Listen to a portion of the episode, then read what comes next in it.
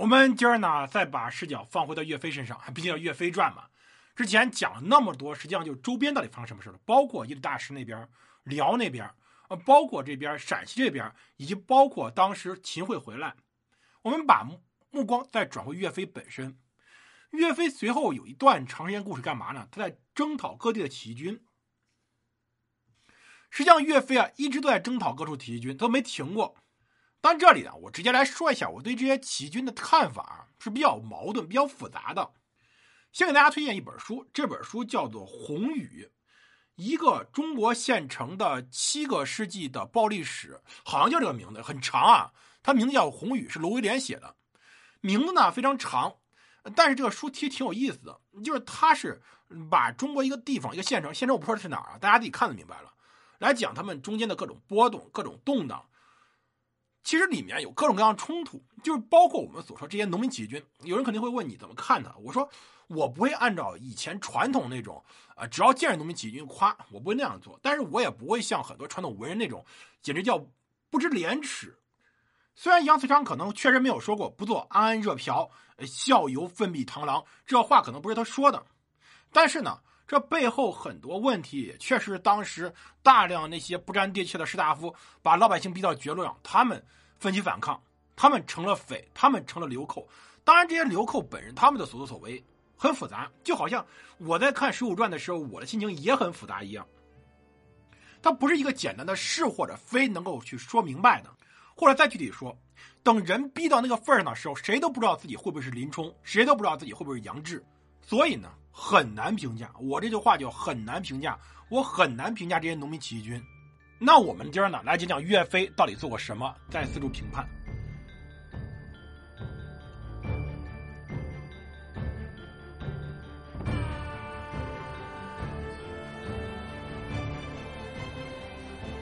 欢迎大家收听蒙头读书，大家好。我是胡蒙，这里是我们的战争史，我们来接着讲《岳飞传》，讲岳飞关于平定内部的动乱还做过什么事儿啊？其实岳飞一直在到处的评判。岳飞的身份比较复杂，我们先说啊，他实际上不算是宋朝正规军出身，但呢，他还算是个正规军。他跟其他的那些我们所说的当地的流寇啊、乱军啊，或者当地的那些呃某一个地方乡绅呢起兵还是有区别的。所以，呃，对于当时的。宋高宗赵构来说，他是很看重岳飞的。看重什么呢？他既非传统西军派系，又不是乱贼那样起来的，还是个正规军人。这种出身非常干净又没有什么背景的人，当时的赵构就很喜欢，那很喜欢就不停的提拔他。而他快速提拔有个重要原因，便在于他攻破大量农民起义军，获得了大量战功。这战功很重要。首先，第一个战功谁呢？王善、张用。其实啊，这王善、张用，人家其实也不算是什么起义，他本身是一场可以避免战斗。我们讲了嘛。宗泽在的时候，这些人呢本身是兵；到杜冲的时候，就把他们逼成道了。张用本是相州汤阴县的攻守，当时呢城民惊扰，呼众而聚之，与曹成、李弘、马有为一兄弟。曹成是大名府外内黄县人，因为杀人投拱宋指挥为兵，有履历，善射，军中伏击有。就是当时军队里面人比较复杂，有很多人就是犯过罪的，杀个把人，这事根本不奇怪。各国军人啊，历史上各国军人，除了我们解放军以外，我们解放军绝对是军纪最好的一批了。多数的军人啊，都是容纳各种各样奇怪的人。所以大家看到我们所说这种像俄军现在所用的那个瓦格纳集团里面有各种各样罪犯，不奇怪。贼配军这话不是一时两会的。大家看美军什么军纪，韩军什么军纪，拿贼配军称呼他们一点不不离谱，就那种军纪。所以我们可以想想，宋军的军纪其实也不太好。啊，当时啊。我们所这些人呢，他们其实是最后受到招安了，但问题是在宗泽去世以后，他们就想走到独冲为留守时候又受招安，就在京城之南的南医院，或者京城之东的刘家寺这里囤积。当时还有像岳飞、桑仲、马镐、李豹诸军在京城之西。杜冲这个人介绍过了，不多介绍。这个人哎非常残酷，而且呢多猜忌。对岳飞倒不错，他呢觉着王善这些人呢不是好人。他没有那个胸怀，宗泽是只要能抗金，你是什么人不打紧，我还能安抚你，我能给你让三步。但杜冲是以我为主，不听我的杀，因此呢，便有了这场武装冲突。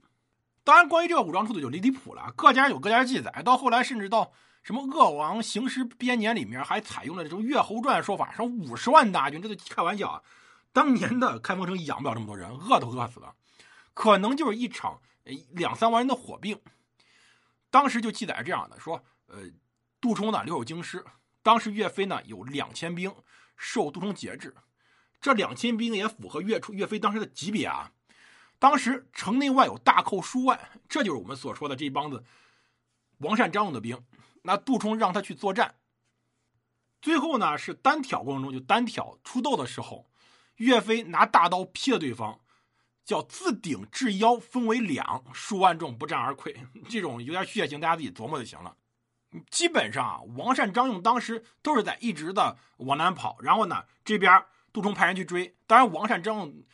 在跑的时候也不是纯粹什么好人啊，他们自己呢也派兵到处抢劫，岳飞还得派兵堵他们的路线，防止他们再去抢新地方。而岳飞因此还获得了官职的升迁，呃，转武德大夫，授针刺史。但是要知道，王善跟张用两个人没有被彻底打散，他还甚至重整过，还甚至要攻击开封府界。岳飞在建炎三年整个上半年基本上都是在对付王善、张运的内战里。但问题是非常悲哀的，就是这支重要的武装在杜忠这种内部的动乱政策之下。跟宋军自相残杀，哪怕宋军损失小，那也是自己的损失。而最关键的是，王善最后投降金朝了。可以说，杜冲把这一个曾经帮助南宋来保卫京城开封的这么一个武装，最后赶到金朝那边，是一个非常非常离谱的事儿。岳飞实际上是帮了杜充的忙。如果说这个这一战最后导致开封城内乱，导致有人带着开封城投降，那就杜充就完蛋了。所以，为什么杜充特别喜欢岳飞？原因在于岳飞帮了他大忙，帮他解了大围了。杜充能不懂这问题吗？他懂啊。所以他对岳飞非常看重，原因也在于此。而到建阳四年的时候，当时岳飞已经跑到南边了。他在葫芦这里呢，有个最重要事儿，便是当时讨平了戚方。这戚方呢，原来属于齐院的湘军兵士，就属于当时北宋地方武装的兵士。他之前呢，曾经在杜充手下作为准备将，后来当统治。建康陷落以后呢，他就乘乱作乱，随后呢四处流窜，杀害官民，无恶不作，就成了一股乱兵了。什么农民起义我都可以理解，但这种乱军啊，你本身你是有兵力的，你最后在趁乱时候到处残杀掠夺，这种人真的不是什么好人。历史中记载过，建炎四年六月戊子这一天。戚方犯湖州安吉县上乡洞里，张俊以兵讨之，会岳飞追其其后，方无路进退，乃叶俊起降。中间就有一个事儿，就是当时岳飞击败戚方，戚方投降啊，实际上是六月十六，呃，当时是六月十四的时候，岳飞便攻打戚方。在《鄂国金陀翠编》里面记载很详细啊，里面岳飞自己有记载说啊，广德守臣一奉书，以方之难来告。会有诏命先臣讨之，先臣以三千人行，寨于苦岭。方时发兵断关桥以自固，先臣设使桥筑，方得使。大惊随遁。先臣命傅庆等追之，不获。俄役兵来，先臣自领千人出，凡十数合皆胜，方复遁。先臣穷追不已，方生路垂绝，知必为先臣所诛。会张俊来会师，方乃兼道降郡。就当时啊。岳飞呢，奉了诏，他要跟着张俊去征讨这个戚方。岳飞带了三千人在苦岭这里扎寨。当时戚方呢断了这么一个关桥来保护自己，结果被岳飞一箭射怕了，当时就跑了。岳飞便派了父亲，这个我们说了，他后来死在岳飞手上嘛，让父亲去追他，没追上。那岳飞亲自又派了七千人连续的进攻，都打胜了。戚方根本打不过他，又跑了。在这种情况下，戚方被岳飞追的紧追不舍，都知道，呃，万一被追上，肯定脑袋就没了。这个时候碰见张俊来了，就赶紧投降了。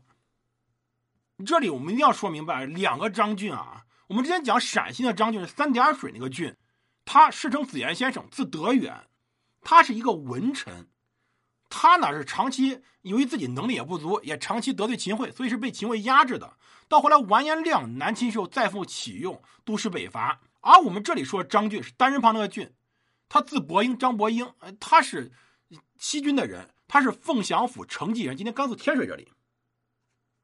他是跟岳飞、韩世忠、刘光世并称中兴四将的，当然我也不知道这并称哪儿来的，反正有有够离谱。这个张俊本人是贪婪好财、兼并土地，他是参与害死岳飞那个事儿，就是岳飞冤狱是这个张俊，是这个张俊张伯英，不是那个张俊张德远，两个人。是武将这个张俊坑了岳飞，不是那个文臣张俊。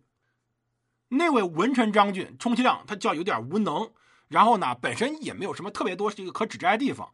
而这位武将啊，张俊啊，这个张伯英啊，他本人呢，基本上就是比较离谱了。